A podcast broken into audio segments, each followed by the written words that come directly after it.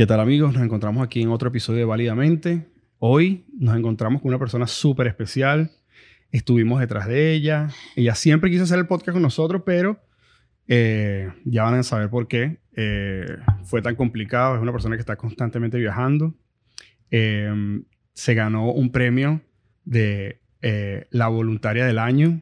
Se ganó muchos premios también. Es la fundadora de Sonrisas y de otras fundaciones. Es una viajera que está cambiando el mundo día por día. De verdad, Nicole, es un placer gigante tenerte aquí en el, en el podcast, que estés aquí con nosotros. Queríamos que fueras la primera mujer. O sea, ya pasaron 30 episodios prácticamente, pero fue súper complicado, pero aquí estás. De verdad, muchas gracias, porque sé que vives viajando constantemente y es muy difícil para ti este, tener estos compromisos, pero muchas gracias por estar aquí con nosotros. No, gracias a ustedes por la invitación y por estar ahí atrás y cada vez que pisaba Miami, ven, pero ven, y, bueno, aquí estoy eh, finalmente.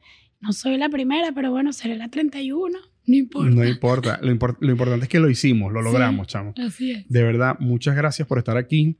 Em, obviamente estábamos conversando sobre fuera del aire, sobre todas las cosas que estás haciendo, has estado en un montón de, no sé en cuántos países has estado, muchos países, has cambiado, has tocado mucha gente, has cambiado muchas vidas.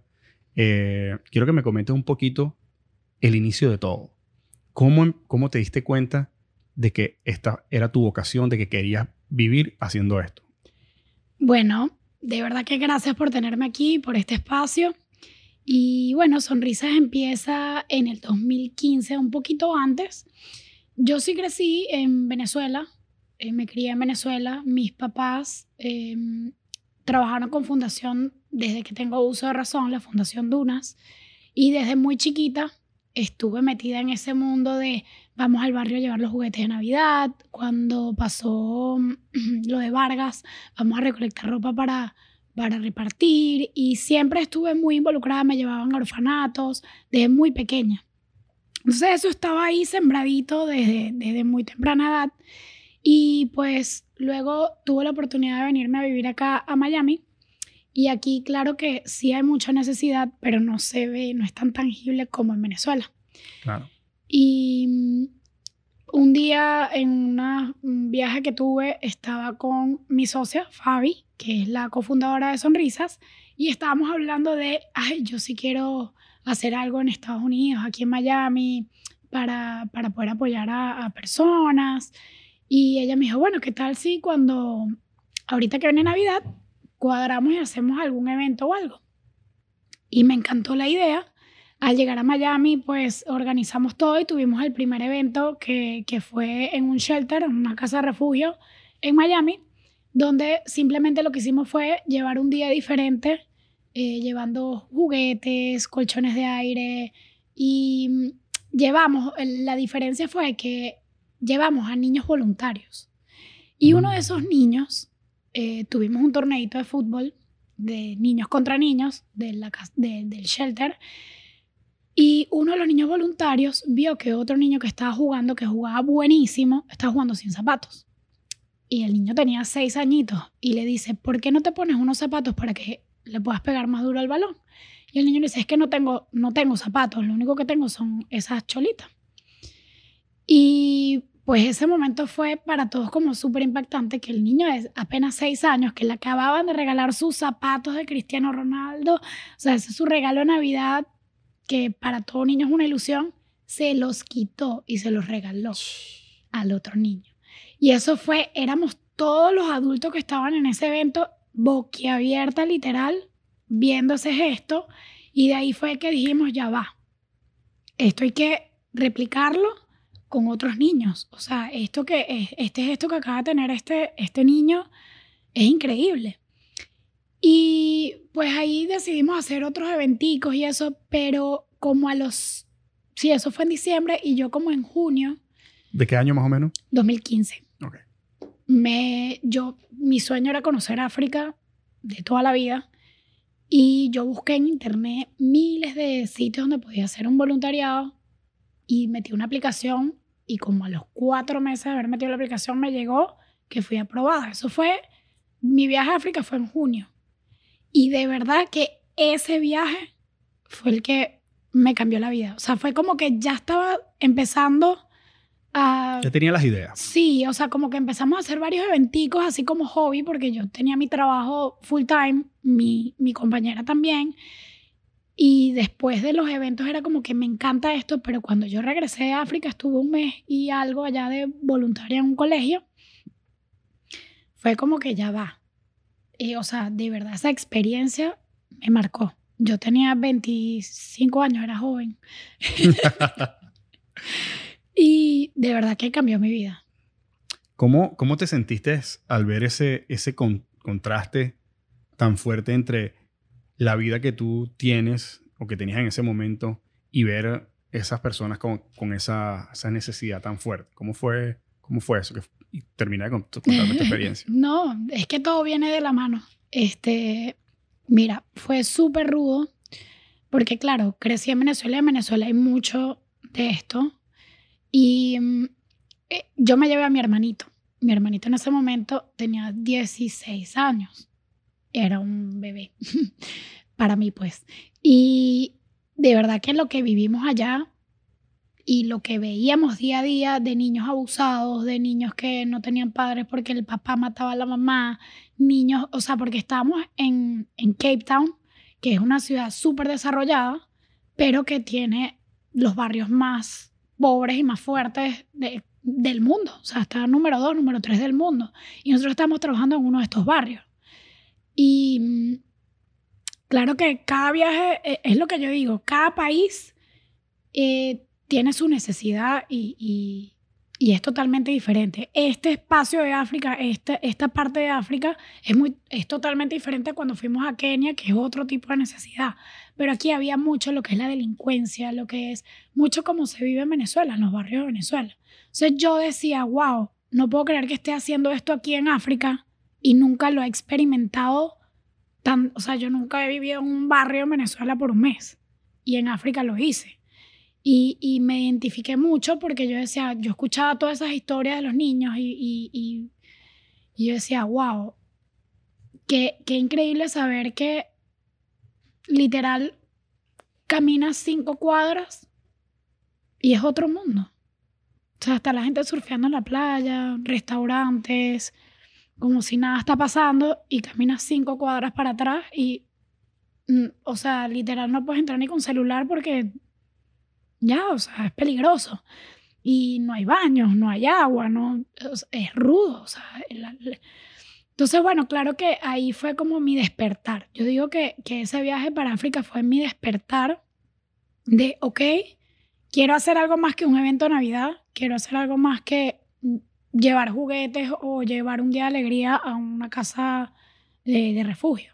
Y ahí fue que parte como que todo el inicio de, de sonrisas. ¿Cómo conociste a, tu compañera, a tu cofundadora? A Fabi la conocí por mi hermana.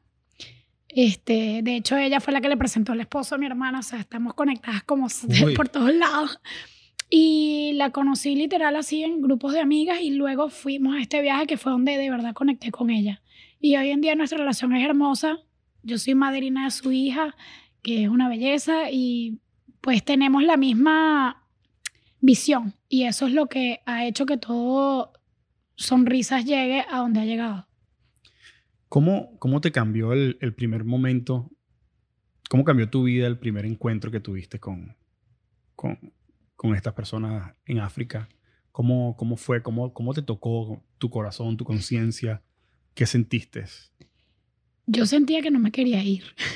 Yo sentía que me necesitaban y que yo los necesitaba a ellos. O sea, era como una codependencia, era como los quería, o sea, literal, nosotros los voluntarios salíamos de trabajar a las 4 de la tarde cuando terminaba el colegio y teníamos las tardes libres y los fines de semana libres. Y yo estaba en África y esos son, yo estaba con 50 voluntarios que querían ir a conocer y zafar y, y como te digo, estamos en una playa para surfear y toda la cosa. Y yo lo que quería era quedarme con los niños. De hecho, cuando se acaba el programa nos dan la opción de los últimos dos días quedarnos en el colegio o tomarlo de vacación. Y mi hermano y yo llorábamos que nos queríamos quedar. O sea, era una cosa que es eso, es como que los quiero abrazar, quiero estar para ellos, quiero enseñarles tantas cosas y que ellos me enseñen a mí, porque al final, Sí, es una retroalimentación increíble, me imagino. al final ellos, ellos, yo aprendo más que ellos, literal. Mira, y en estos, en estos países, por ejemplo, si cuando tú vas a, a Kenia o a África, eso, ¿cómo es el, el protocolo? ¿Tú te quedas ahí con ellos? Este, ¿Ustedes van a un hotel? ¿Hay una organización? ¿Cómo, cómo, funciona, ¿Cómo funciona eso? Bueno, yo he hecho diferentes tipos de viajes. Hay uno que es con una organización que se llama IBHQ, que fue el que me otorgó el premio a Mejor Voluntaria del Mundo. Eso se los recomiendo 100% si eres un- una persona que sueña, porque cuánta gente, yo sueño con eso. Es tu momento, si estás escuchando esto, esto es una señal para ti. Busca IBHQ, IBHG.org, IBHQ, International Volunteer. Ellos son súper organizados y tienen voluntariado por todo el mundo. Y literal ellos hacen todo por ti en el sentido de la organización. Solamente lo que tienes que hacer es montarte en un avión. Ellos te buscan, te llevan, todo. Eh, no te quedes en hotel, te quedas en una casa que asignan para voluntarios. Y ellos se encargan de llevarte al programa. Tú eliges el tipo de programa que quieres, si es educación, si es de construcción, si es de, bueno, hay millones de opciones, médico, y por ahí elige. Y la otra manera de que he viajado ha sido a través de sonrisas, que literal me voy eh, por mi cuenta. Llevo a un grupo de personas que también están interesadas en viajar. Y por lo menos ahí hemos hecho Bahamas, eh, hemos hecho mm, Puerto Rico, también hicimos Kenia. En Kenia, por ejemplo, eh, depende del proyecto, en Kenia nos quedamos en la casa hogar. Trabajamos con una casa hogar allá y dormimos dentro de la casa hogar. Y bueno, eso es literal pasar 24/7 con los niñitos y eso es, eso no tiene precio. Literal es vivir como ellos, eh, conocer todas sus necesidades de a fondo, eh, vivir como ellos, tener esa experiencia cercana de, de, de ser ellos, de estar ahí. ¿Y qué ven, qué, cómo, cómo te ven ellos a ti? Me imagino que tú, eres- o sea, debe ser algo como que innovador que lleguen ustedes y, y ¿sabes? Los, más que todo, que yo te sigo desde hace mucho tiempo y veo tu- tus redes sociales y, y veo esa inocencia que cuando llegan ustedes, más que como que llega la ayuda, es como que llega la diversión. Sí. Esos niños como se divierten con ustedes, increíble y, y como decimos en Venezuela, el chalequeo, eh, disfrutan muchísimo con ustedes. O sea, me imagino que esa retroalimentación que tiene debe ser súper gratificante, ¿no? Literal, yo siento que nosotros somos como Barney. Lo que pasa es que ellos no deben de tener, eh, bueno, no tienen ni idea ni quién es Barney por la época y por... Pero literal Barney. Eh, les llega el amor, la alegría, la educación, todo. Y, y es lo mismo que siento yo cuando los veo a ellos.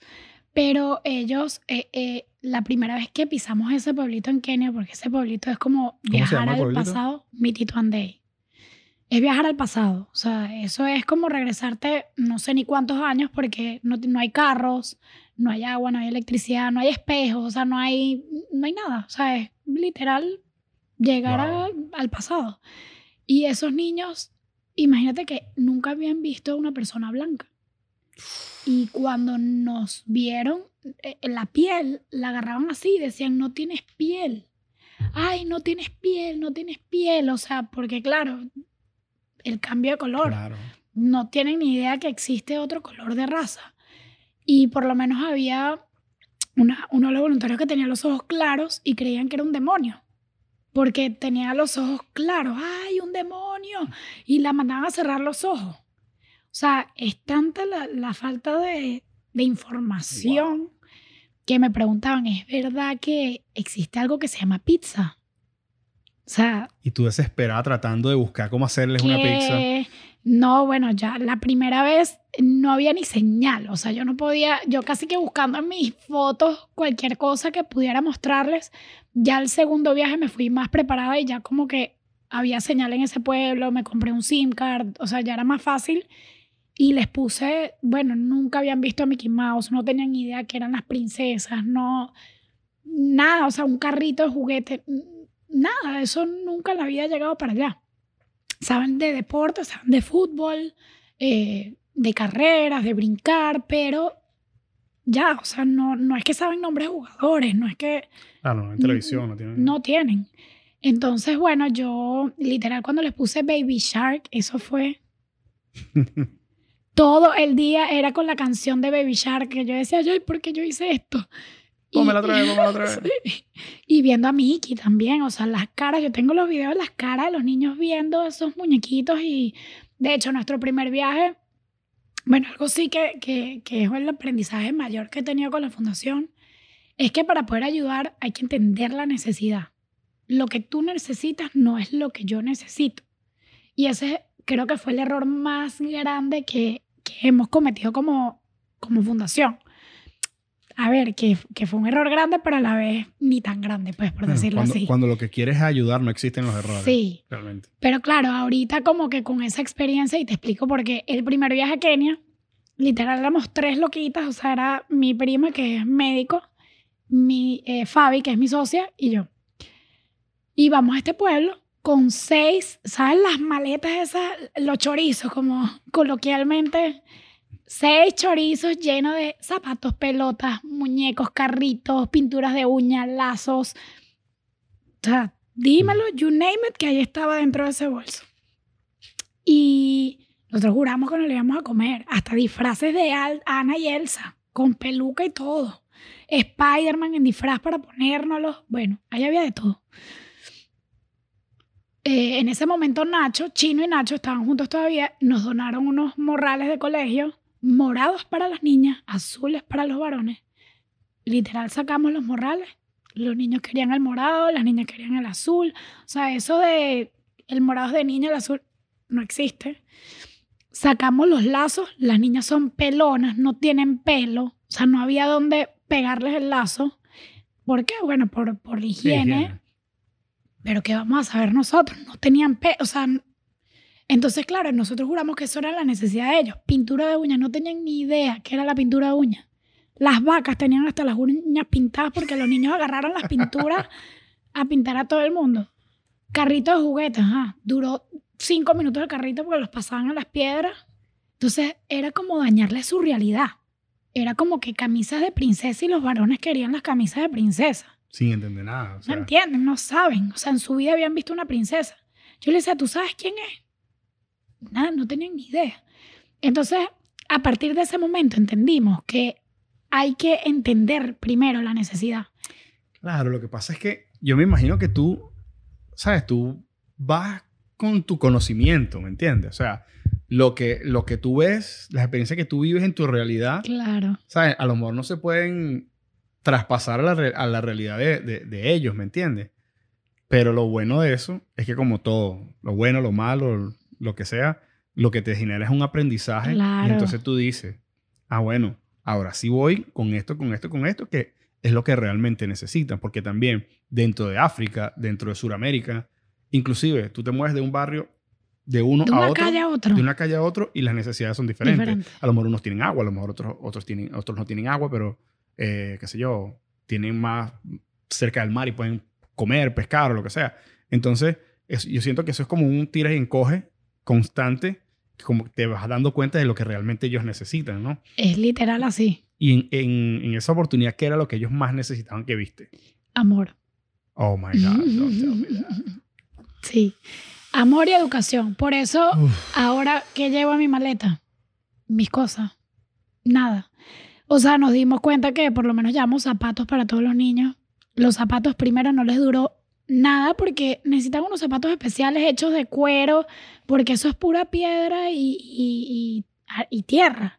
Entonces hay un zapatero del pueblo que yo al llevar zapatos, ¿qué hice? Le quité el trabajo. Y quitaste el trabajo. le quité el trabajo al señor que, que, que, o sea, hace su fuente de ingreso. Entonces, ¿qué hago ahora? No llevo, sino me llevo el dinero y le doy trabajo al señor. Mira, dame 20 pares de zapatos, 30 pares de zapatos. Igual las Y aumentas costureras. ahí mismo la microeconomía de él. Claro, igual las costureras. que traerme uniformes de afuera? La gente, no, yo te dono los uniformes. No, los mando a hacer aparte el estilo africano, hermoso. Me- Y lo que ellos están acostumbrados a y le pago a una costurera allá. Primero que es mucho más barato. Segundo, no viajo con tanto perole. Y tercero, ayudo a la economía de allá. O sea, y que es el estilo allá y es lo que ellos conocen y ya. Pero claro, eso tomó ese aprendizaje de, de la primera ida, que fue comiquísimo. Yo decía, no puede ser, todo lo que sacábamos la maleta estaba mal. O Y, sea, me- era como y- que- y me imagino, me todo imagino tú, sa- mal. tú sacando ahí un, una vaina, un traje de Spider-Man. No, ni lo sacamos. Yo decía, ¿tú te imaginas que yo le salga a los niños con una peluca de Elsa que no saben ni quién es? O sea, no, no lo dejamos en la maleta. Porque es que no. Mira, ¿cómo crees tú que afecta el, obviamente, el, el cierto nivel de pobreza viene de la mano con cierto nivel de eh, desinterés tal vez de los padres con los hijos, maltrato tal vez, eh, que eso es básicamente producto de, de ignorancia y, y de, Sí. y de no tener los recursos para estudiar y para, para poder, digamos, eh, aprender qué es lo bien, qué es lo correcto, porque también a veces olvidamos eso, que necesitamos aprender qué es lo que está bien y qué es lo que está mal. Entonces, en sitios tan aislados como eso, eso no existe. Es como que, es como, cada quien aprende con lo que, lo que le dieron sus padres y como que eso va, nadie, no es como nosotros que tal vez te detienes y lees un libro y dices, oye, no se le puede dar una nalgada a los niños porque ya, o sea, está demostrado que eso no, no es correcto. Ellos no tienen eso. No. Entonces, um, me moviste ahí con, con el tema de, de- del amor, ¿no? Tan Sí. importante que es Y tan sencillo. mm, y barato. y barato, regalado. Eh, bueno, yo respondiendo a tu pregunta, siento que es falta de educación. Este, siento que sí, falta de educación 100%. eh, si son personas que no asisten a una escuela y como tú dices, no tienen un libro ni una dula, que ahorita están tan de moda las dulas, o no tienen una hermana que les dice, eso no está bien. O sea, ya los niños se embarazan 14, 15 años. Más bien a mí me preguntan, ¿y cuántos años tienes? ¿Y cuántos hijos tienes? Y yo, no tengo, ni estoy casada tampoco. Y para ellos eso era como que, o sea, no puede ser, no tienes hijos y eres tan vieja. Y yo como que, mira, niñito, respeta. Pero, eh, o sea, su cultura es, Ellos, eh, la experiencia de lo que han vivido. ¿sí? Entonces, ¿eso que trae? Como tú bien lo acabas de decir, abandono. Eh, por lo menos yo en Kenia, en este pueblo trabajo es, eh, con los niños rescatados. Y las historias son muy fuertes. Pero es que eh, no, hay, no hay algo diferente. O sea, no hay otra cultura. No pueden alimentar al niño y lo lanzan en la papelera. O sea, literal. En la calle. Lo, ah, di a luz y ahí lo lancé. Porque no lo puedo. O, o lloró mucho y, y no, no me gusta, entonces no lo quiero. Y así es ahí. Wow. Entonces es muy fuerte. Entonces, bueno, está este señor que es mi papá de África, le decimos dad, eh, porque es el papá de todos los niños. Y él, de verdad, que la historia de él es wow. Eh, y él se encarga literal de, de rescatar a niños abandonados en la calle. O bueno, en el pueblo. Wow. Y me imagino que, o sea, con, con, con qué de regularidad sucede esto. O sea, cuánto, eh, no sé si manejarás algo, algo la cifra o más Sí. o menos. Él empezó, bueno, él empezó con sus... Cuéntanos Aparte, de él. él tiene siete hijos de él propio. Cuéntanos de él, que me parece increíble. No, su historia es de verdad increíble. Él se llama Cosmas y la manera en que lo conocimos, porque esto es comiquísimo, nos escribió por Instagram. Hace muchos años, cuando Instagram no era ni la mitad de lo que es ahorita. Y yo creo que yo fui un poco loca en el momento porque, o tal vez, no sé, Dios me ama y fue así, pues. Eh, fue como que me llega el mensaje al inbox de sonrisas y dice, ayúdame que mis, mis niños se están muriendo de hambre, yo vivo en África y me manda una foto súper borrosa de unos niñitos. Y yo, ay, me meto en el Instagram, tenía que decir seis fotos, una más borrosa que la otra, pero yo veía a los niños y yo, yo, yo quiero mandarles comida. Cuando averiguo para mandar comida, carísimo. O sea, desde aquí, carísimo. Y claro, en ese momento no sabía todo lo que sé ahora, que tal vez eso no, ya te voy, ya voy a llegar para allá. Y bueno, yo dije, ¿sabes qué? Me sale más barato. Ah, me meto en internet. ¿Cuánto sale un pasaje a. Kenia? 700 dólares y mandar una caja aquí que 3000. O sea, mandar la cantidad de comida que quería. Yo sé, estás loco. Me monto en un avión, me voy yo y llevo yo mi comida y, hago, y, y, y ya. Y compro el pasaje. Yo ni siquiera sabía para dónde iba. Cuando me meto en Google Maps, yo digo, ¿qué es esto? Li- o sea, era una cosa en el medio de la nada, en el medio de la nada. Y me acuerdo mi papá me decía, tú, tú qué, cómo- o sea, ajá. o sea, ¿tú qué vas a hacer ahí? ¿Cómo- ¿Cómo sabes que no es peligroso? Y yo, "Mm, de verdad que no sé, pero yo voy a ir. Yo voy, me da confianza, yo voy. Y bueno, no fui sola, fuimos tres mujeres.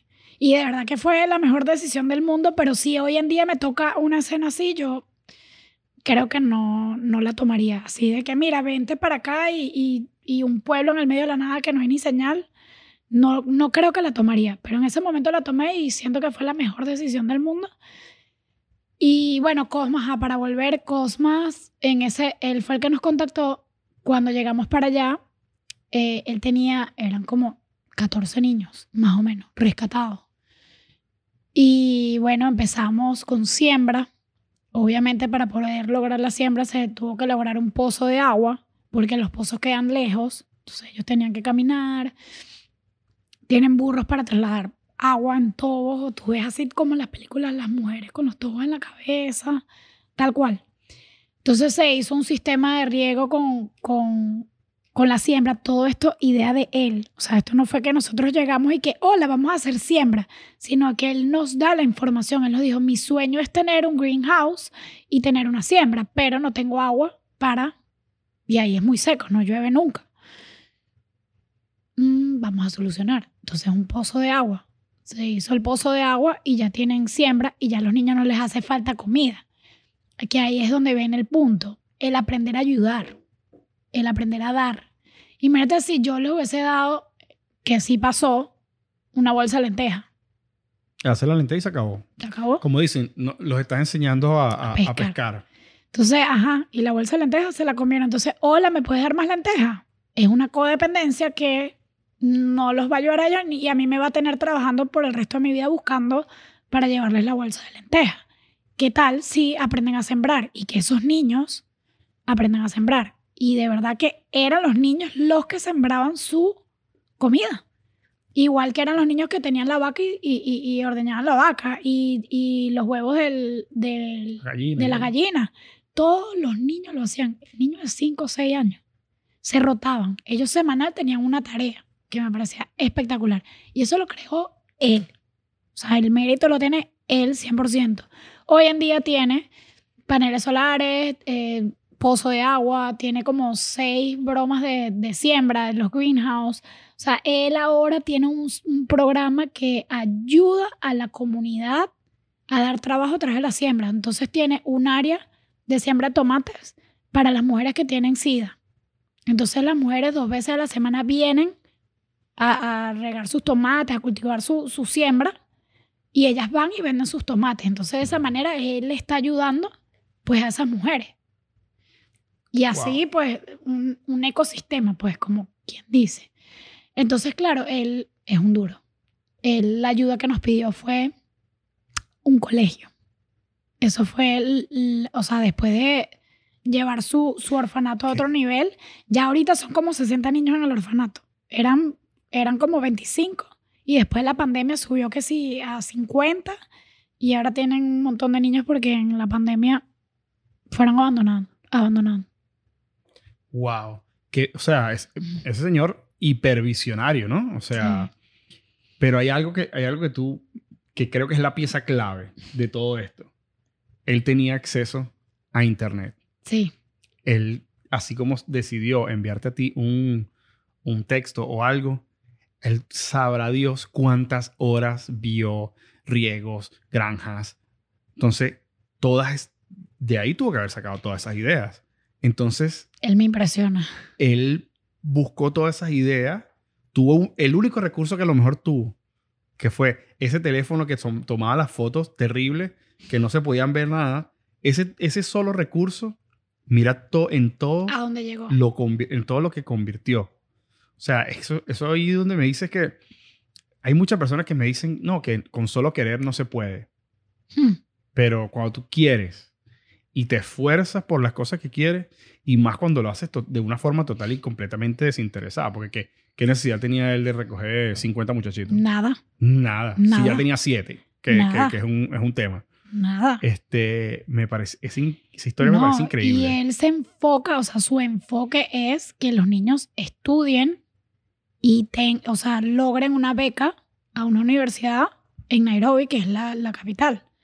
Que se vayan. Y de verdad que yo lo he visto con mis ojos. O sea, ya yo tengo con ellos desde el 2015 o 16 trabajando con ellos y ya tengo niños que están en la universidad. Wow. Y, y esos niños ahora tienen acceso a internet, a computadora, tienen todo. Y hay uno de los niños que ahora entendió de las criptomonedas y me contactó para crear un fundraising para ellos a través de la... O sea, y yo como que, ¿y cómo hago eso? Y el niño enseñándome. Explicándote.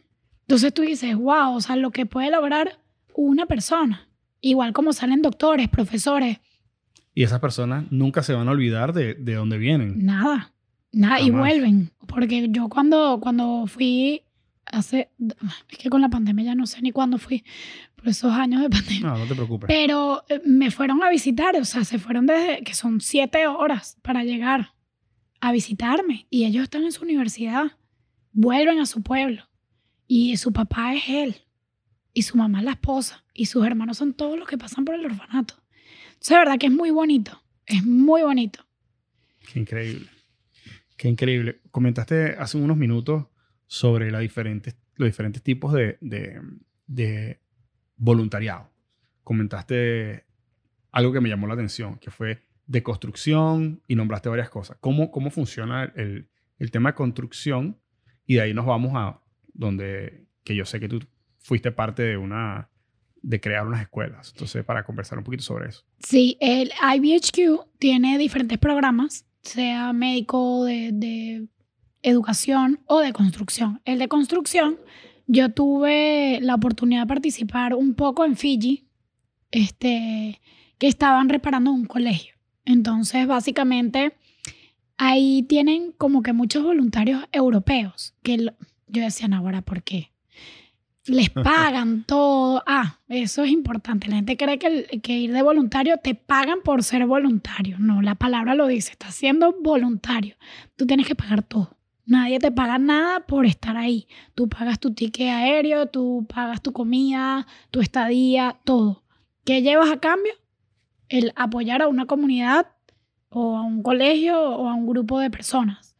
Este, pero no es gratis. O sea, ni te pagan por eso. O sea, la gente jura.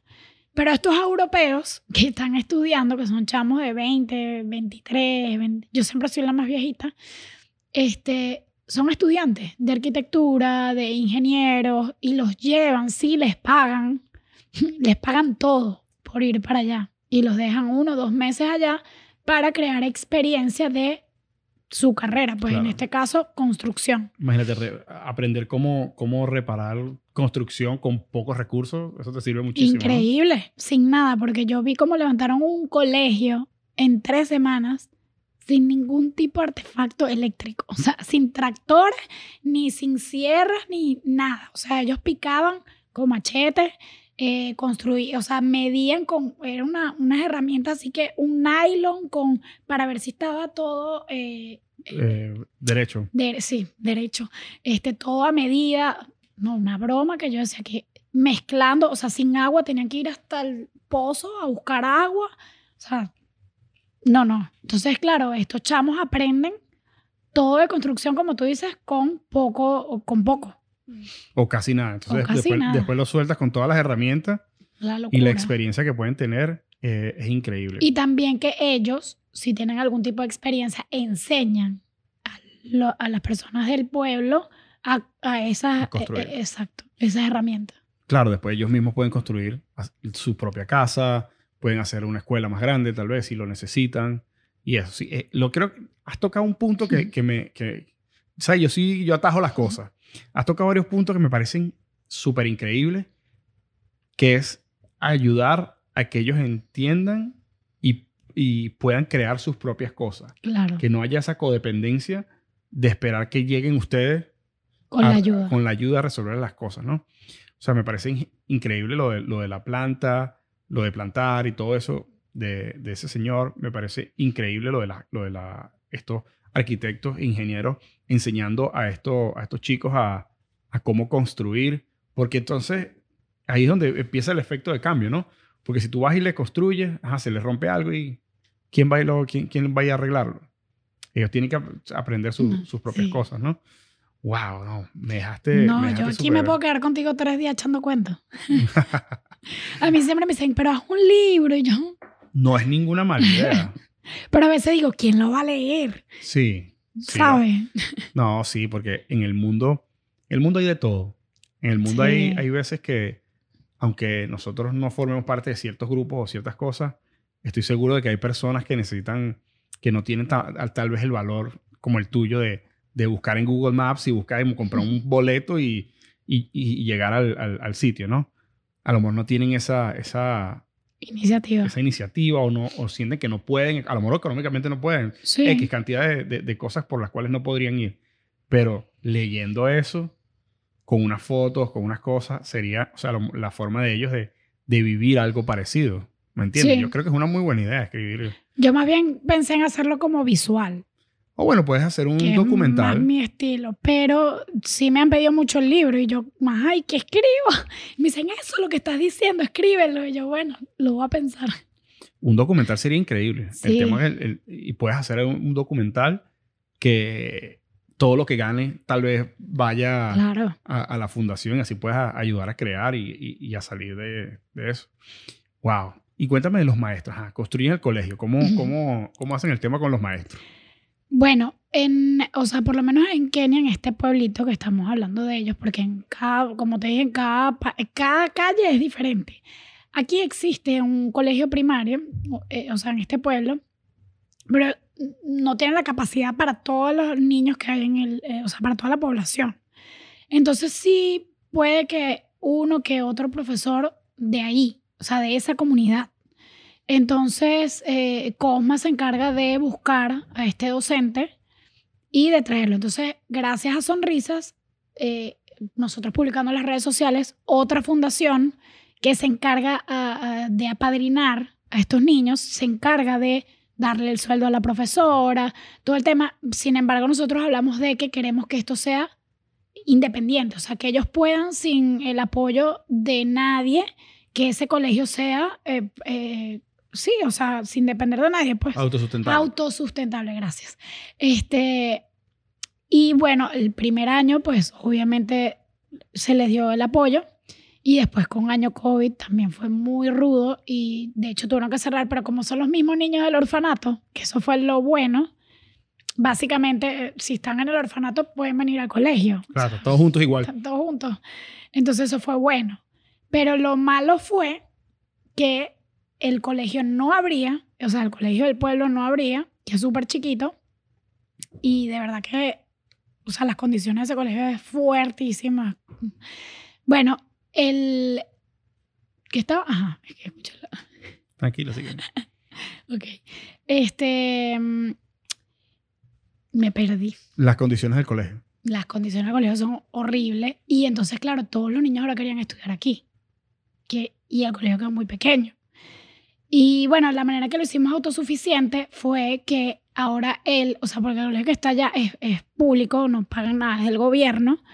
Y aquí, como es de la, de la organización, o sea, básicamente es de la casa hogar, le dijimos que cobre algo, insigni- o sea, algo poquito, pues, o sea, algo como para que, bueno, para que tú puedas pagarle a la profesora. O sea, literal, les cobra como un dólar por niño, que no es nada, pero para allá es un sacrificio para un papá, porque eso allá es mucho dinero.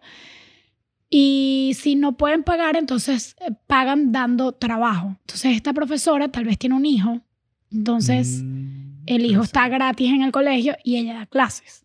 O de repente el papá es pintor, entonces lo ponemos a mantener el colegio pintado y bonito.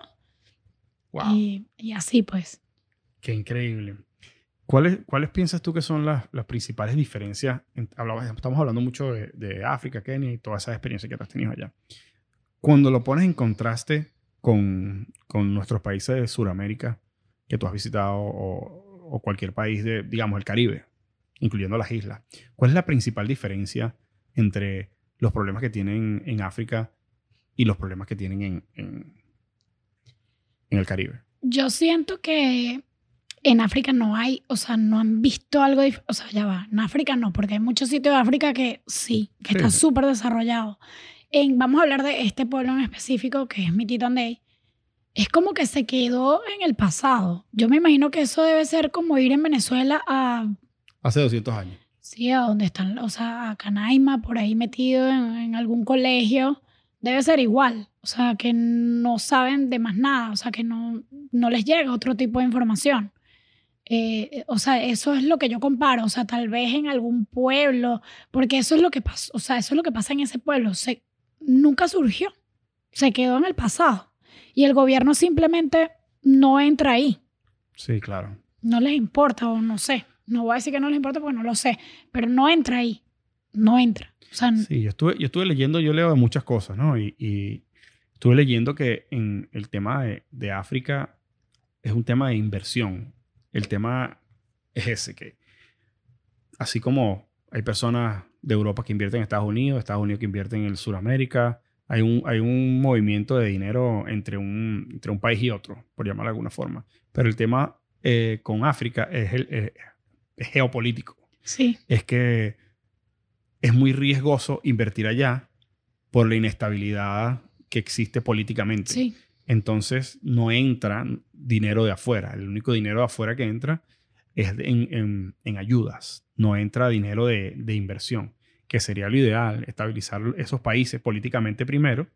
Porque fíjate, o sea, en, es- en esos países sería genial eh, utilizar la, energía solar claro. sería genial. Pero entonces, Claro. ¿quién va a poner ahí millones y millones de dólares cuando hay tantos problemas étnicos entre, entre ellos mismos y problemas eh, políticos? Tal Entonces, cual. no, no, hay, no hay esa seguridad. Entonces, ¿quién invierte donde no hay seguridad? No, no. Entonces, Es ese es lo que, yo, lo, que, lo que yo he leído, pues el principal No, problema. es que es tal cual. Y en los otros países que me preguntas, por ejemplo, Venezuela, que, que puedo hablar de Venezuela porque ajá, soy venezolana, es ya un problema de política, de economía. O sea, Venezuela en su momento lo tenía. O sea, había agua, había luz, había educación. Todavía la hay, pero es un poco escaso. O sea, un- Sí, cuando tus necesidades básicas no están listas todavía. o Pero sea, ellos nunca lo han tenido. En Venezuela hubo. O sea, que esa es la diferencia. Tú me preguntas cuál es la diferencia. En Venezuela la gente tiene espejos.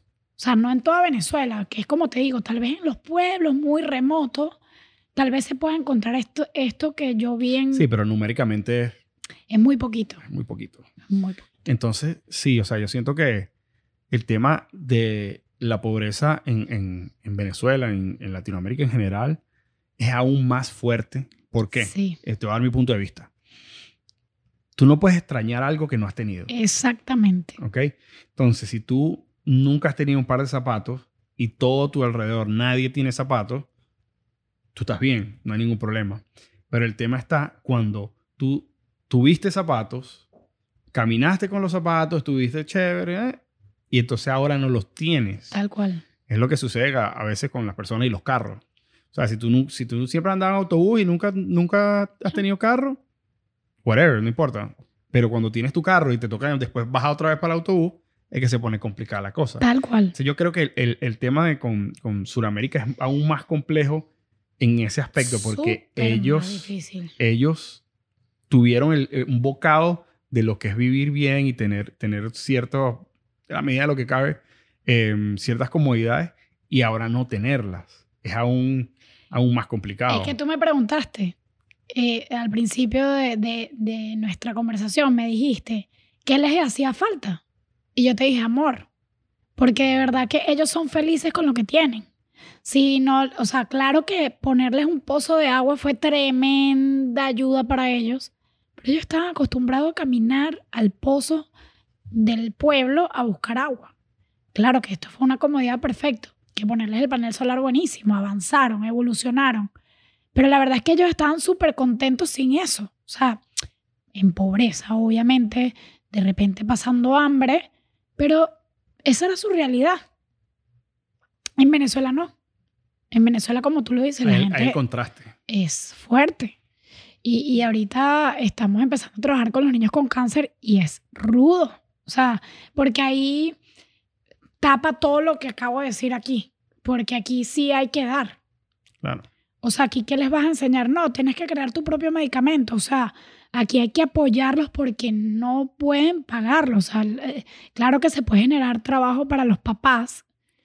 Sí, Eh, pero no, va- eh, no va a dar correlación. Pero no hay es, correlación. ru- es muy rudo, o sea, eh, eh, y esa es una realidad que tú acabas de mencionar, o sea, en Venezuela hubo un, un sistema de salud, ¿me entiendes? Ahorita está estropeado, o sea, está, está golpeado, por decirlo así. Entonces, una, un niño que padece una enfermedad como lo que es el cáncer, conchale, ¿qué- Es fuerte. ¿qué le dices al niño? O sea, no, siembra para que tú pagues tu... eh, eh, Sí, ya, ya, ya ahí entras en, en otro tema, Otro porque tema. los tratamientos tiene, tiene que, alguien tiene que pagar los tratamientos. alguien tiene que pagar. O sea, eso, eso es un ciclo de, de- Y los papás sí, les puedes crear trabajo a los papás, pero los papás están desesperado por estar con ellos. 100% ayudando a sus hijos. 100%, 100% dedicados a su, a su familia. Entonces es muy difícil eh, este, donde nos acabamos de meter.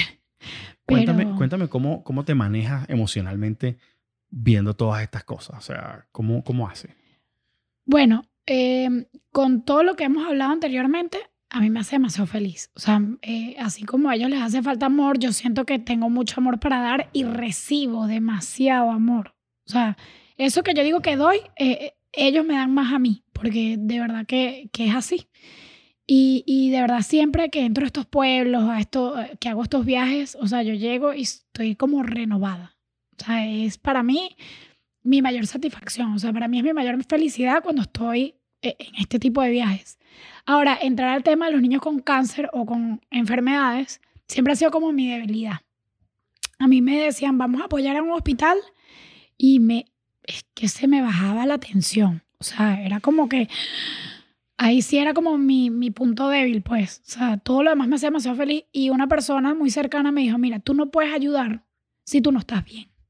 Porque entonces eso lo transmite y, no vas a poder. Entonces no te metas ahí, porque tú tienes que estar bien. Y bueno, desde hace como dos años, el tema de los niños con cáncer me ha estado tocando así la puerta y llegó un momento que literal me desperté un día y dije, hoy me pongo los pantalones y me voy a meter con este proyecto porque sí, y voy- lo voy a intentar. En el momento que vea que, mm, que no puedo, paro. Y de verdad que ya llevo un año armando el proyecto y, y entendiéndola, porque como te digo, antes de ayudar, eh, a involucrar, porque, porque lo que siempre hemos querido a través de sonrisas es que tú te sientas sonrisas, tú te sientas parte de sonrisas y todas las personas que nos apoyan se sientan parte del proyecto. Entonces, antes de poder contarte del proyecto o arrancar un proyecto, evaluamos el proyecto y entendemos el proyecto y entendemos la necesidad. Porque el proyecto no es un proyecto, el proyecto vienen siendo personas que ayudamos. O sea, no es que hay, es un proyecto y es algo más. No, son personas, son humanos. O sea, hay que entender a estos humanos para poder apoyarlo. Y al final de todos los proyectos, todo, todo. Puede ser de educación, puede ser de salud, puede ser de en África, en Fiji, en las Bahamas. Todo. La conclusión es el amor. O sea, es una broma increíble, porque estos niños con cáncer sí requieren de medicamentos y de, y de un apoyo nutricional y todo esto. Pero amor, ellos necesitan amor y su familia necesita amor, su mamá, sus papás necesitan amor. Estos niños en África tú y, y son niños abandonados, que necesitan amor. Es que de verdad, yo en la balanza está el, toma, te voy a regalar esto o te voy a regalar un abrazo y ellos vienen por el abrazo. O sea, es increíble. Y bueno, eh, con esto de los niños con cáncer ha sido rudo, no, no te voy a mentir, ha sido como un, un, un challenge, de verdad. Pero estoy súper contenta. Hasta el momento me he sentido súper fuerte con el tema. Hace como dos semanas se murió una niñita que, que ya yo había conocido y ya estábamos empezando a apoyar. Y fue como que... ¡ah! Y dije, no, no, no, esto no me puede frenar. Para adelante. Y seguí con mis pantalones bien puestos y para adelante. Admiro, demasiado admiro demasiado tu coraje. Y entrar al hospital en Demasiado. Venezuela ha sido para mí. O sea, hay, hay enfermeros, doctores, gente que entra y los admiro porque... Pero para mí ha sido súper rudo, súper rudo. O sea, el compartir con estas personas eh, eh, ha sido rudo, pero estoy muy contenta de esta campaña que, que vamos a iniciar, que ya pues te contaremos cuando arranque, pero básicamente es apoyar a los niños con cáncer.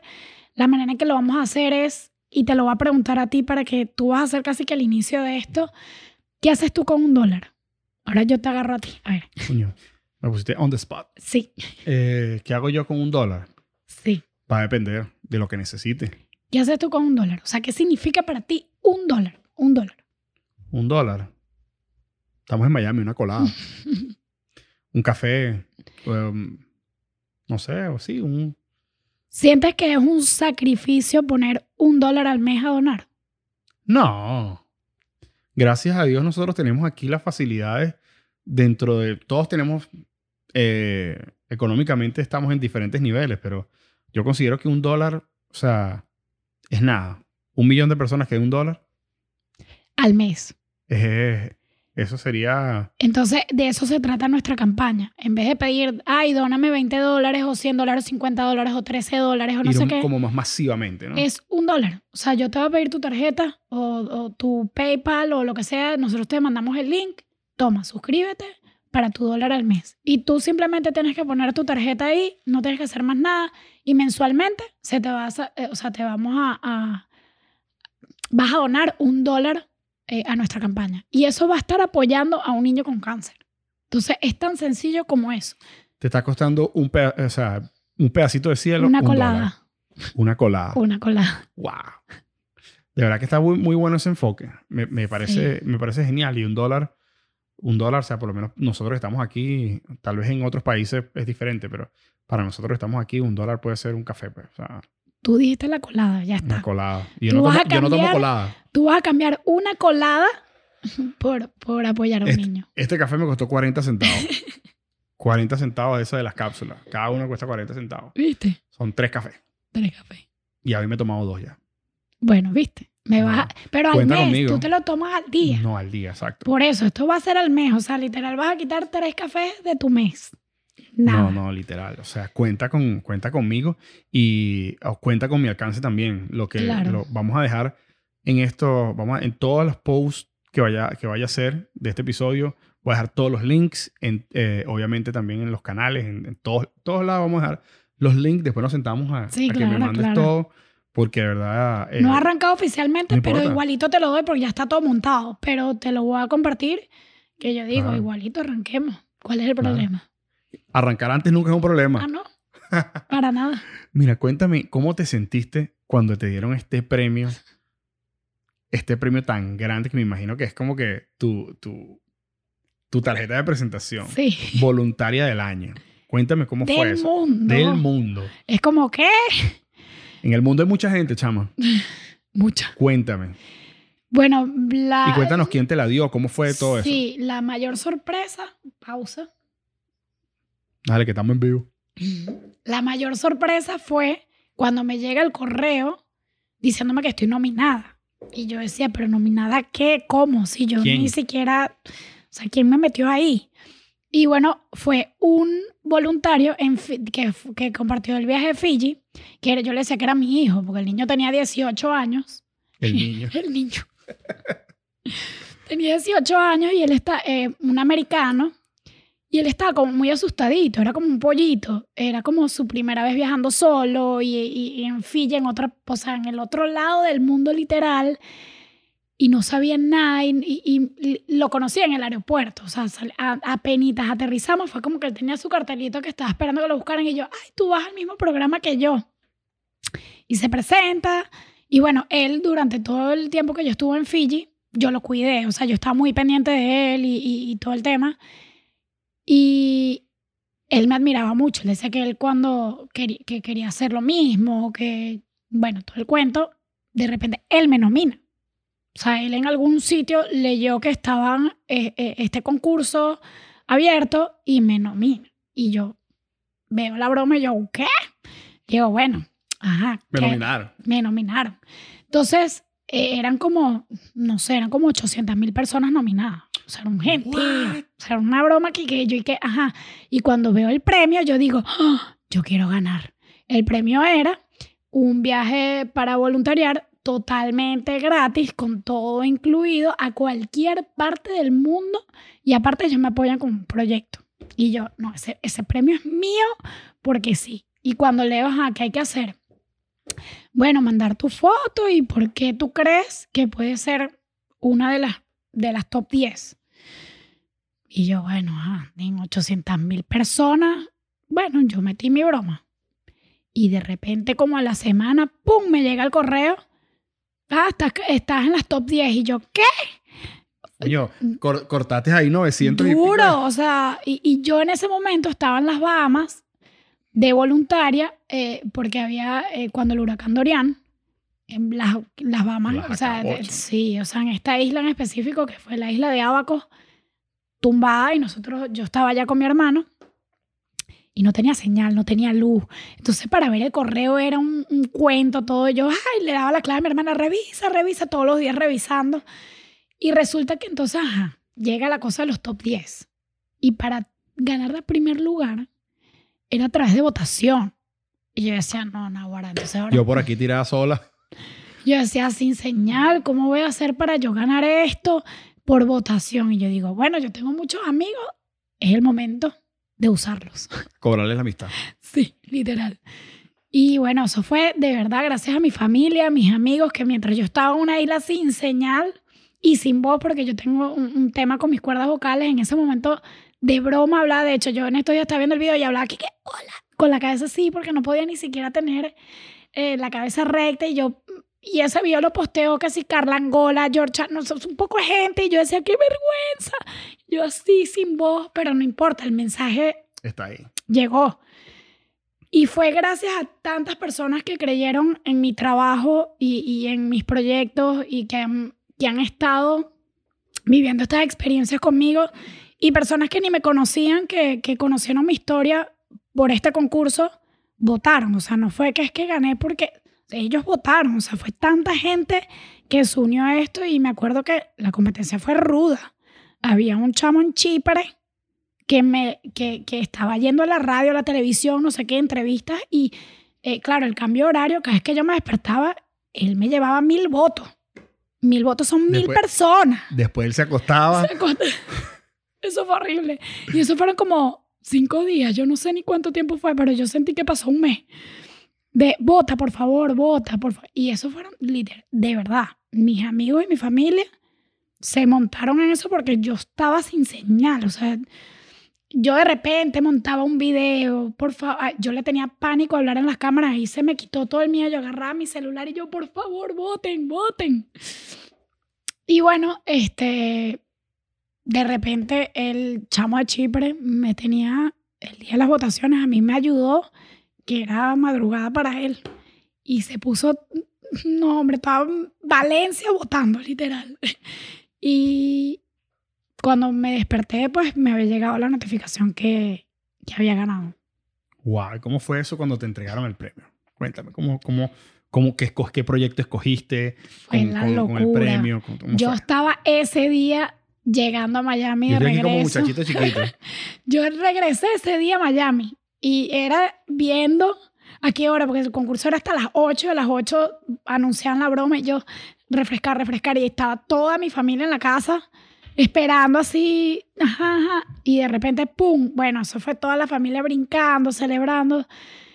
Y ahí me contactan, yo quería ir a Filipinas o a Sri Lanka. O sea, esos eran los dos destinos que yo quería demasiado para cambiar un poco de África y conocer algo totalmente nuevo, porque no conozco Asia. Y yo decía, bueno, yo quiero ir a Filipinas. Y me anoté y todo. Eso fue en febrero del 2020. 2000. Ya estoy confundida con los años. Eh, fue antes de la pandemia. Ok. O sea, en ese 19, 18 febrero. por ahí. Sí, fue a principios de febrero y yo me anoto para irme el 20 de marzo, o sea, el 30 de marzo, finales de marzo. Y mi viaje ya lo tenía todo listo, no sé qué, y la pandemia llegó el 16 de marzo y me cancelaron todo y yo no. Y bueno, después fue que como que todo, después de los dos años o el año y medio de COVID, empezaron a abrir todos los programas. Filipinas no abrió, Sri Lanka tampoco nunca abrió. Y yo quería algo con playa. Entonces estaba la opción de Madagascar, que ya yo conocí Madagascar en una oportunidad, pero era ir por las islas de Madagascar, que ese me encantaba, o Zanzibar. Y yo elegí Madagascar, pero entonces cuando ya estaba inscrita en el programa Madagascar, me dijeron, no, tienes que hacer cuarentena que sí en Uganda, o sea, una cosa así por 20 días y yo, no. Entonces ahí fue que decidí irme a Zanzibar. Y eh, fui el año pasado y lo máximo. Sí, nosotros vimos, nosotros seguíamos y estábamos viendo todo lo que estabas Lo haciendo ahí. Wow. Y, Pero ahora me quiero volver a ir ya. Ah.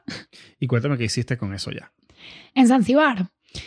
En Zanzibar eh, em, fue comiquísimo porque éramos poquitas. Éramos, claro, la gente todavía no se atrevía a viajar mucho por el COVID. Yo llego a Zanzibar y no existe el COVID, no existe el tapaboca y para mí era como que... ¡ah! Libertad plena. que ellos no creen en el COVID. O sea, ya es como que eso no existe. Y ya, y yo, perfecto. Para mí, increíble. Mucho mejor.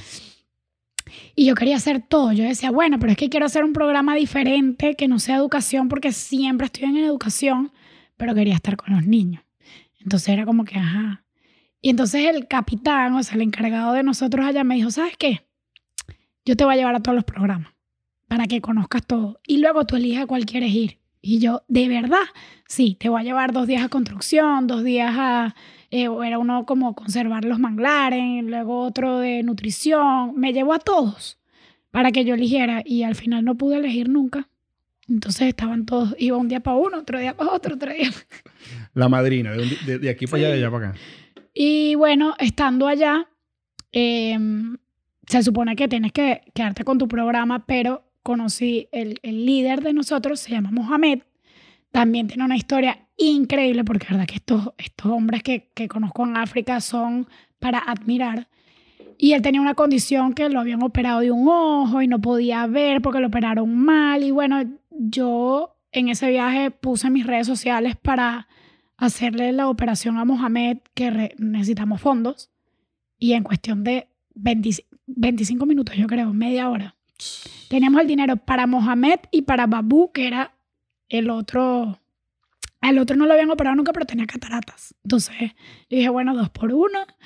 En media hora, o sea, era tanta la gente que estaba pegada viendo los viajes que.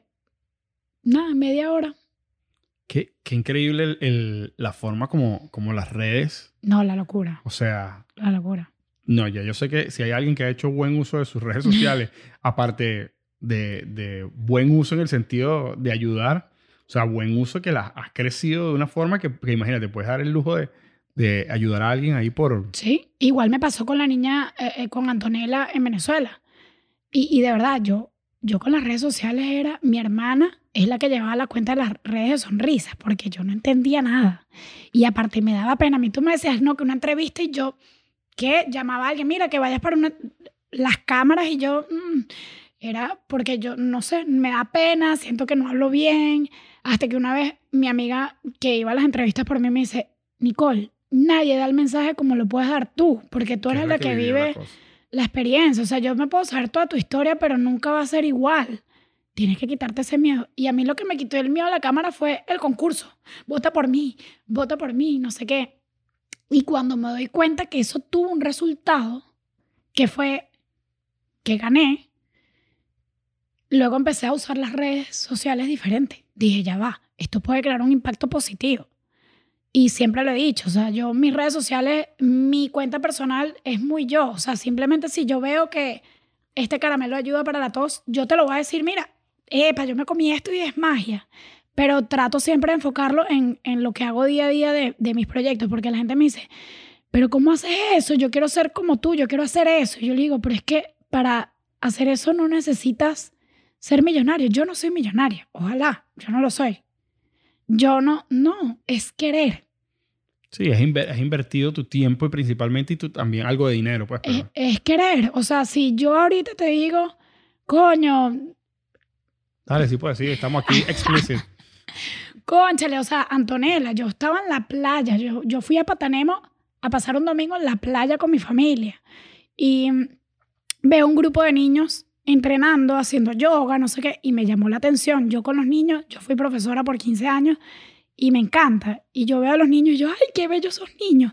Y me quedo viendo y se me acerca un muchacho que es el entrenador y me dice, ay, ellos son surfistas de la bahía, no te vayas, que ahorita van a hacer una demostración de, de, The surf. de surf. Y yo, ¡ah!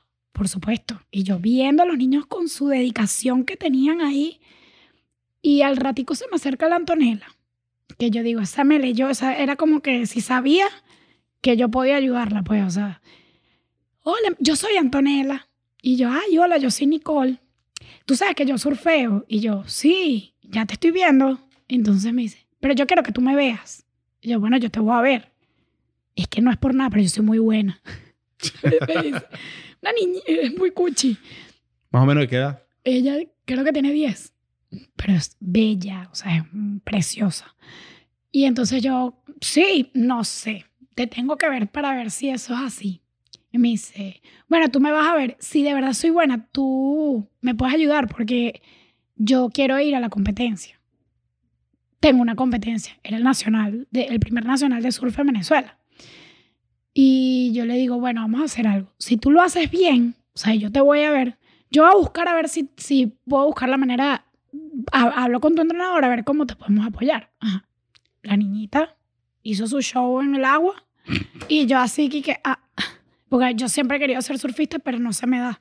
Entonces yo decía, wow, no, no, no, no, no.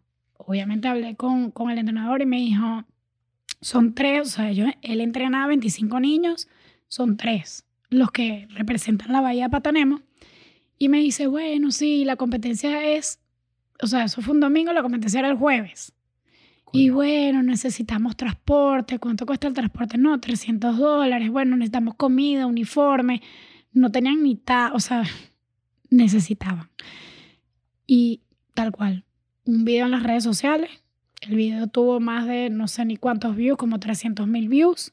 Y eso era gente de España, de Italia, de Venezuela. Te- no tengo mucho, pero te voy a dar dos dólares. te- yo te puedo dar el uniforme.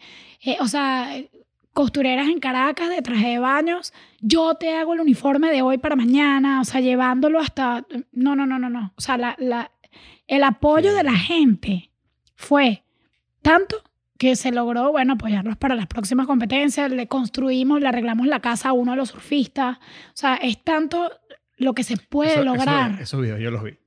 Es tanto lo que se puede lograr con las redes sociales que yo digo, úsenlas. O sea, para, para tu negocio, para ayudar a otras personas, para lo que sea. Porque la gente cree que hay las redes para poner la foto, que no. Las redes sirven para todo, o sea, para todo, para todo.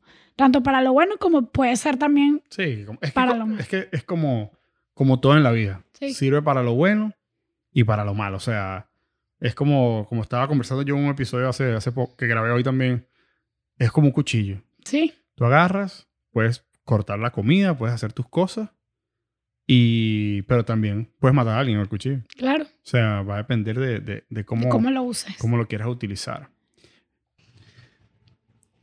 Cuéntanos, Nicole, ¿cuáles son tus próximos proyectos a corto y mediano plazo? Bueno, a corto plazo es el de los niños con cáncer en Venezuela, que básicamente es para apoyarlos con sus tratamientos y con su día a día. Eh, y un poquito más a largo plazo, en Zanzibar están pidiendo apoyo para la construcción, para eh, la expansión de su actual colegio, para hacerlo un poco más grande este, y tengan la capacidad de traer más alumnos a, a su escuela. Mira, una última pregunta. Si, tuviera una, si yo tuviera ahorita una varita mágica y te dijera, Nicole, tengo una varita mágica que puede servir para solucionar cualquier problema que tú quieras en el mundo, ¿cuál solucionaría? Nahuara.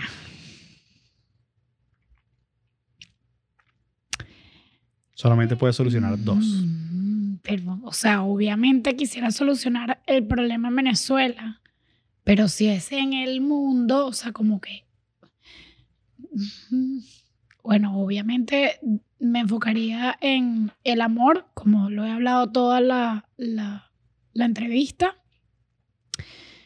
Daría esa varita así para... Bastante para- amor. para dar bastante amor porque sí siento que, que en el mundo hay mucha falta de amor y creo que el amor es la solución para todas las cosas. para todo, o sea, es para todo. Tanto el amor propio es que de ahí parte todo. Y mm, creo que el amor seguido por la salud. La salud. Mira, más, te lo he dicho ya como cinco veces en todo este rato que estamos hablando. Muchas gracias, no solo por venir, muchas gracias por todo lo que haces, por, por ese efecto de cambio tan fuerte que, que estás teniendo. O sea, fuiste como que la primera ficha del dominó y estás ahorita como que eh, cultivando todo, todas esas fichas que ayudaste a, a, mover. Este, me sentí muy movido por el tema. Cuando, cuando la primera vez que mencionaste el tema del amor, me... No estaba esperando eso. No estaba esperando eso y me sentí súper así como... Es que para mí es muy... O sea, yo soy, yo soy una persona muy fuerte, pero a la vez soy sentimental también, ¿no? Y me volví sentimental después de haber tenido mi, a mi primera hija, ¿no? Eh, porque siento que si todos hacemos un buen trabajo, como el que hicieron tus padres, de que, que fueron los que te iniciaron en todo esto, eh, si todas las personas que somos padres hacemos bien nuestro trabajo, yo creo que en unas tres generaciones el mundo sería total y completamente diferente. Es así. La responsabilidad de, de, nosotros como padres de hacer personas de bien para, para, nuestros niños, para el futuro, eso, eso sería como un efecto dominó también para toda la humanidad. Un poquito más de sensibilidad siento que le hace falta al mundo. Y justamente lo estaba hablando ayer con una amiga que estaba reunida, ella trabaja también con sonrisas, y me decía, Nicole, nos, o sea, yo estaba hablando de, con un grupo de amigas y decían que, conchale, que las familias ahorita están como muy golpeadas en el sentido, y ella dice, yo tengo una amiga, se refería a mí, que su familia es súper unida y, han pasado por muchas cosas y siempre están unidas y, y es bellísimo. Y habían cuatro personas con ella en ese momento. Y ella me dice, Nicolás, cuatro. Me decían, eso es imposible. Es imposible que su papá wow. y su mamá... Y, él, y, yo, y, ella me está contando eso. Y yo, ¿qué? ¿Cómo que imposible? Claro, para mí, gracias a Dios, toco la madera así durísimo. En mi casa siempre ha sido de amor, de armonía, de un trabajo en equipo. Siempre, siempre hemos sido súper unidos, toda mi familia no nada más mamá, papá, es mamá, papá, abuelos, primos. O sea, yo siento que mi familia es una belleza, o sea, súper unida. Y ella me decía, eso no es así normalmente. O sea, la mayoría de las familias eh, hay, hay, mucho tema de mamá, papá, de mamá, hijo. Y, y, o sea, te, eh, y ella me decía, te lo estoy diciendo yo con experiencia. O sea, ella me decía, piensa ahorita un momento en tus amigas y piensa en sus papás. ¿Cuántos están juntos? ¿Cuántos? Eh, no es que porque un divorcio, no, es la manera en que maneja el divorcio, la manera claro. en que lo que le, le transmiten a, a, ese hijo, porque no nada más hay tengo un hijo, es qué le das tú a tu hijo, cómo, cómo, tal cual lo que tocas decir, cómo crías tú a tu hijo. Y yo me quedo pensando y yo decía, oh, berro, tengo muchas amigas divorciadas, tengo muchas amigas que los papás están divorciados, que como te digo, un divorcio no es que ah, más o menos, es que ¿qué le dejaste a tu hijo después de esa separación o estando casados? No, no necesariamente un divorcio. ¿Qué estás criando, tu, o sea, a tu hijo, qué le estás enseñando? ¿Qué valores les estás dando? Y ella me decía, porque mis papás todavía están casados, pero es, yo creo que es mejor que se divorcien, me decía sí. ella. Sí, literal. Y yo decía, wow, o sea, cuántas batallas está viviendo cada persona. Por eso tú me das la varita mágica que te digo amor, porque yo pensé en mi amiga de una vez y yo decía, conchale, ¿qué tal si en esa casa eh, le, le, sembraron un poquito más de amor y esas batallas que tiene papá, mamá, y entonces reflejan a ella? Porque entonces ella crece, ella me lo decía ayer, yo crecí siendo una persona insegura, crecí siendo una persona con miedos, crecí siendo una persona que no creo en mí, con falta de amor propio, porque eso es lo que me transmitía mi mamá, por pelear con mi papá. Y yo decía... No, yo estoy de acuerdo contigo. Ahí, ahí en estos momentos, obviamente, si la, la familia está unida, es, es, mucho mejor, ¿no? Obviamente. Pero una, hay, hay algo muy importante que, que debemos aprender, ¿no? Eh, que saber irse a tiempo también es súper claro. importante. Saber irse a tiempo, ¿no? Tú puedes caminar eh, de una relación que no te está trayendo nada bueno, si tienes hijos, mientras las dos partes tengan su, su compromiso con, esa, con ese bebé, eso ya, o sea, no, no, No tienen que vivir todos en el mismo techo. No debe si ser fácil, el- eh, pero el punto es si te separas, si no te separas, si trabajas en eso, es reflejarlo en tu hogar, que Claro. es lo que tú acabas de decir. Tú tienes una niña y es eh, eh, todo, cada paso que tú das, ellos lo están absorbi- eh, absorbiendo, todo, cada uno de tus pasos y el de tu esposa. Entonces, es ahí donde entra el amor, sí, la educación, la- todo va en conjunto. Pero si esa, si esa personita se siente amada, va a estar siempre, va a crecer pura, va a crecer llena, porque lo tiene todo, porque si tienes amor lo tienes todo. Literal. Y no, y, y yo creo que tú eres una, una persona muy puntual para, para decir eso, ¿no? Que, que te has dedicado a repartir un poquito de, de amor y cariño por, todo, por todos los países donde, donde has estado. Este, Nicole, muchas gracias, Gracias de verdad por estar aquí. Y nada, estamos comprometidos para hacer más adelante otro episodio. Y bueno, tenemos que estar en contacto. Lo para- prometo. Sí, sí. No, Si- claro que sí. si no, si para no te a- persigo, te Bueno, persigo. Tú y tu esposa. Porque ella me persiguió más que tú, para que sepas. sí. Ella fue mi tocaya. Pero sí, cuenta conmigo y cuento contigo y, y- Claro. y el apoyo de todas las personas que están escuchando eso, que, esto, que se tomaron su tiempo, este, para que se vuelvan parte de, de esto, del cambio, lo que queremos ver en el mundo. Bueno, mi gente, muchas gracias. Espero que les haya gustado este episodio. Eh, para mí fue muy especial. Em, cuídense mucho y nos estamos viendo en el próximo episodio. Nos despedimos por allá. Bye. Ay, ya hay otra cámara. Sí, la que nunca uso. Ay.